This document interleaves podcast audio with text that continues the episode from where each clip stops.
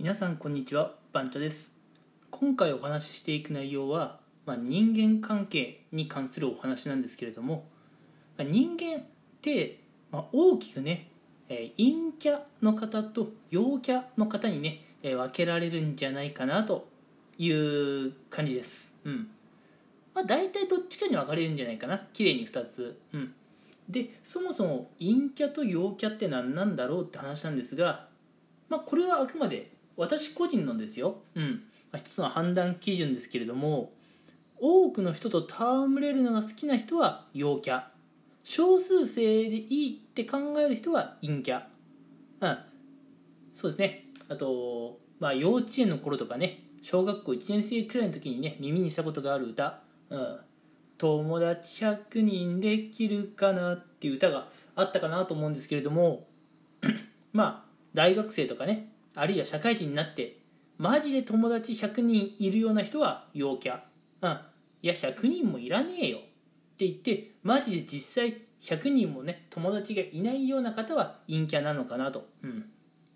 あとね、まあ、コミュニケーションっていうところでも陰キャ陽キャって一つ、まあ、判別できるかなと思っていていろんな人とねこうコミュニケーションを取るのが得意だよって方は陽キャ、まあ、そうじゃないよって方は陰キャかなというふうに思います。うん、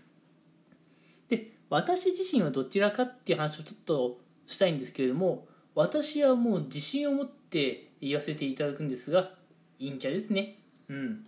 正直友達は100人もいらねえと。本当に仲のいい友達10人くらいいればいいかなと思っていますし、うん、人とね話すのも正直そんなに得意ではないんですよね。うん。あのどうしても例えばお仕事の話とかするときにこうパニックってしまうんですよね。早く答えなきゃとか正確に答えなきゃっていうプレッシャーが結構強くて人とねうまく会話ができない。あとまあ世間話とかもそんなにうまいわけじゃないのでこうプライベートでもねあまり面白い話をしているっていう自覚はどちらかというとないです、うん、でそんな、えーどちらかというと陰キャな私なんですが、えー今回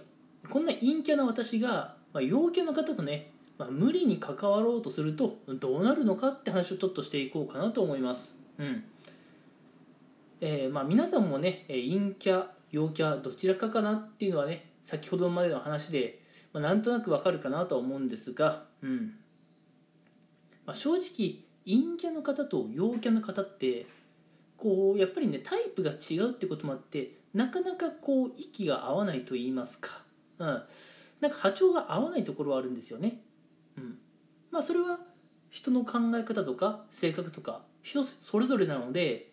誰が悪いっていう話ではないんですよ。誰も悪くないんですね、うん、ただこういうまあなんでしょうね。こう波長が合わない方が一緒に生活しているとこのなんかね衝突したりとか物事がうまくいかなかったりっていうことがね多々あると思います、うん、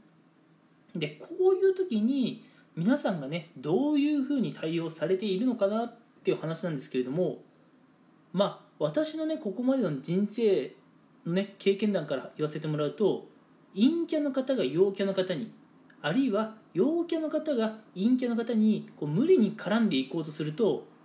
お互いにペースが乱れてまあどちらにとってもねあまりまメリットがないかなという認識です。うんやっぱりねこう出会った当初から結構波長が合っていてそこからね、えーお話しする回数とか会う回数をね重ねていってそれでもまだ波長の合う方と仲良くしていればいいんじゃないかなと思う私です。うん、やっぱりこう、まあ、時としてね陰キャの方と陽キャの方がいい感じに波長合う時っていうのはあるんですけれどもやっぱりねそういうのって結構稀なパターンだと思っていて陰キャの方は陰キャの方同士陽キャの方は陽キャの方同士の方がねこうあまり疲れないでねこう人間関係を構築していけるっていうのがね私のこれまでの人生の経験上のお話です。皆さんは、えーどのようにお考えですかね？うん。まああのこれ本当に私の話になっちゃうんですけれども、うん。まあ、正直、えー私は陰キャなんですけれども私の親はですね結構活発な方で人間関係とかね、うん。まあ、どちらかというと陽キャの方なんですけれども私の親がね、うん、まあ正直ね年を取るにつれどんどん波長が合わなくなっていってるなとは思います、うん、まあ子供の頃は私も比較的陽キャだったっていうのもありますし子供だった頃は親が子供にね合わせてくれてるっっていうのもあったのかもしれませんがまあ私もねもういい加減いい年にもなってまあ大人としてね見てもらえるようになってから、うん、やっぱりねこう陽キャの方、まあ、今回は例で親を挙げましたけれどもなかなか波長が合わないんですよね。うん、で正直こうやっぱ波長が合わない方に無理に合わせようとすると自分のペースが乱れてしまうんですね。うん、でまあ相手のペースに乗っかっておくべき瞬間っていうのもあると思うので相手のペースを否定するのはいけないことなんですけれどもね、うん、やっぱり周りのペースに合わせてばっかりで自分のペースがね常に乱されていると結構心身ともに疲れてしまうんですね、うん。まあ、こういう心身ともに疲れが生じてくるところから人間関係のねこう歪みっていうのが始まってくるかなと思うので、まあ、陰キャの方と陽キャの方ってね無理に交わる必要はないかなって思うんです。うん。ていうか無理に交わらない方がいい、うん。まあ、タイプの違う方は本当に必要な時だけ交わればいいと思います。うん。まあ無理に交わろうとすると疲れちゃうのでっていうのが今回のお話でした、うん、皆さんはご自身がどちらかというと陰キャなのか陽キャなのかっていうのはご存知でしょうか？まずね、えーまあ、周りの方に合わせる云々の前に自分がどういう人間なのかをね把握しておくことが一番大事なのかなとは思います、うん、でそこを把握したその次に、えーじゃあ周りの方はどういうタイプの人がいるのかなと。じゃあ自分はどういう人と相性が良さそうかなっていうのを見極めて人間関係を構築していけばいいんじゃないかなと思います。うん。まあ人間関係っていうのは我々人間のやっぱり最大の悩みだと思うんですよね。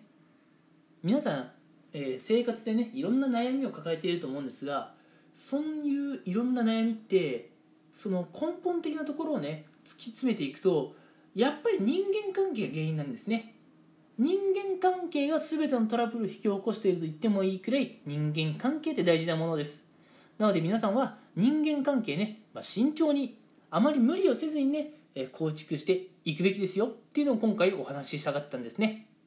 はい。では、えー長くなりましたが私の今回のお話はここまでにしたいと思います。最後まで聞いてくれてありがとうございました。